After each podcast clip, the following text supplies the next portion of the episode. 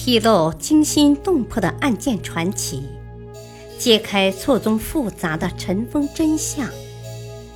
让我们一同穿越历史的长河，去见识各种悬而未决、扑朔迷离的离奇历史和故事。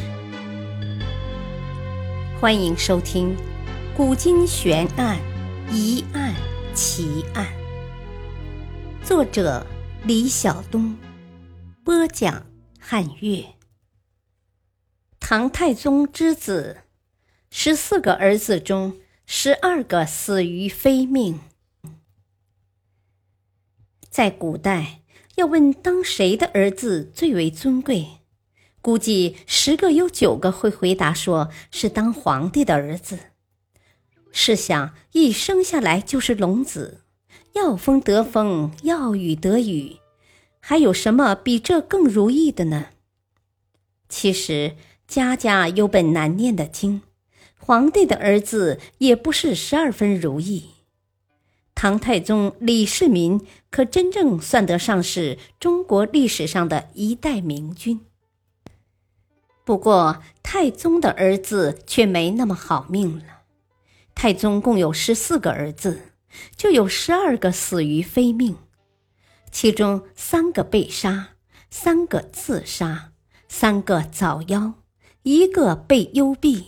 两个被废为庶人，而后又被流放。他为他们操心劳神，洒泪顿足，甚至下过杀子诏。都说虎毒不食子，更何况是英明的唐太宗呢？这是怎么回事呢？唐太宗十四子，包括后长孙氏生衡山王李承乾。蒲王李泰，高宗李治，杨妃生吴王李克，蜀王李殷，殷妃生庶人李佑，燕妃生越王李贞，姜王李霄，韦妃生纪王李慎，杨妃生赵王李福，杨氏生曹王李明，王氏生蒋王李运。后宫宫女生楚王李宽，代王李简。唐太宗的大儿子李承乾从小就聪慧，八岁即被立为皇太子，成为东宫之主。但成年后的李承乾无所作为，还喜好声色，骄侈荒淫。《新唐书》记载他一段言辞说。我做天子，当嗣无欲，有见者我杀之，杀五百人，岂不定？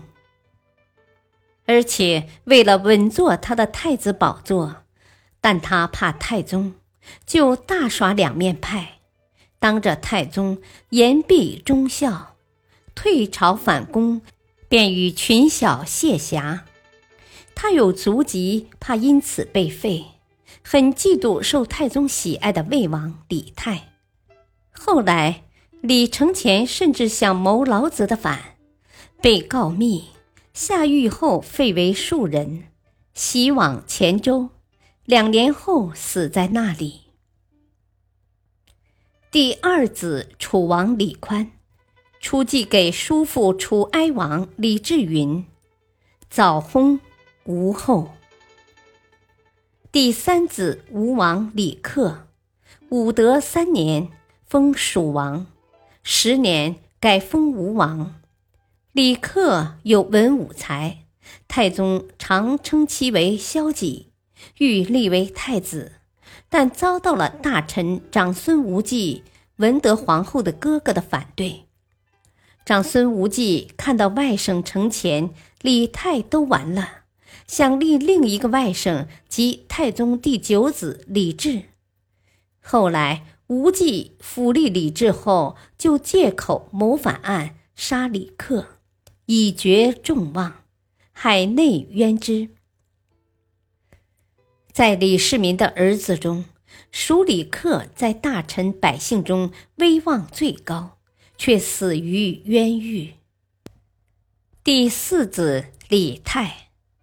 武德三年，封宜都王；四年，晋封魏王；贞观二年，改封越王，授扬州大都督；十年，改封魏王。因心怀夺嫡之计，和太子各树朋党，意图谋反。太子李承乾被废为庶人后，李泰也被幽闭起来。后改封泰为顺阳王，迁居均州的云乡县。贞观二十一年，晋封蒲王。高宗永徽三年，薨于云乡，年仅三十五岁。第五子李佑喜好打猎，鬼混度日，长史的谏言一句也听不进去。连累长史被太宗指责辅导无方，后来太宗还换了敢于犯言直谏的全万纪任长史。贞观十七年，敢于犯言直谏的全万纪被李佑派刺客刺杀，发动叛乱，失败，李佑被贬为庶人，赐死于内省。第六子李殷，喜欢在田间狩猎，却不必阖家，把百姓辛苦栽种的庄稼任意践踏，回屡次，为非作歹，深为百姓所怨恨，曾令太宗大为恼怒，曰：“禽兽条幅，可以驯扰于人；铁石捐炼，可为方圆之器。”至如殷者，曾不如禽兽铁石乎？被贬为国州刺史。高宗永徽四年，李殷再次被废为庶人，死于刘沛地巴州。第七子李运，贞观五年封谭王，十年改封蒋王，安州都督，纵情享乐。使州县不堪其劳。唐高宗上元元年，有人诬告李运谋反，黄惧自杀。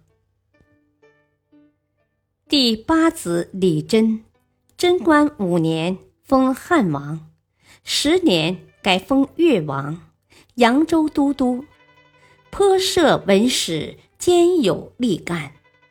然人服其才而比其行。后来与韩王李元嘉、鲁王李林奎、霍王李元轨反武则天失败，服毒自尽。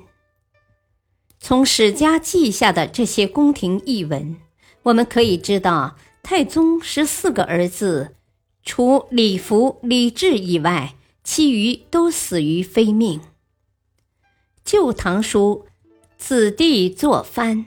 磐石围城，消持取败，身无令名。不仅其他人这样说，其实太宗自己亦不好受。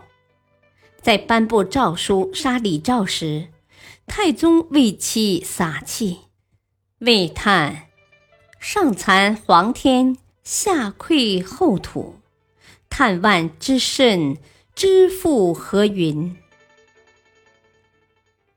历史话外音：封建制度规定了这些龙种的特殊地位，封建帝王们原想以这些特权来抬高儿子们的地位，以便巩固家天下的统治，结果却事与愿违，走向反面。